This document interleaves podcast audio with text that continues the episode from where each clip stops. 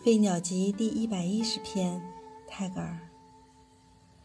Man goes into the noisy crowd to drown his own clamor of silence。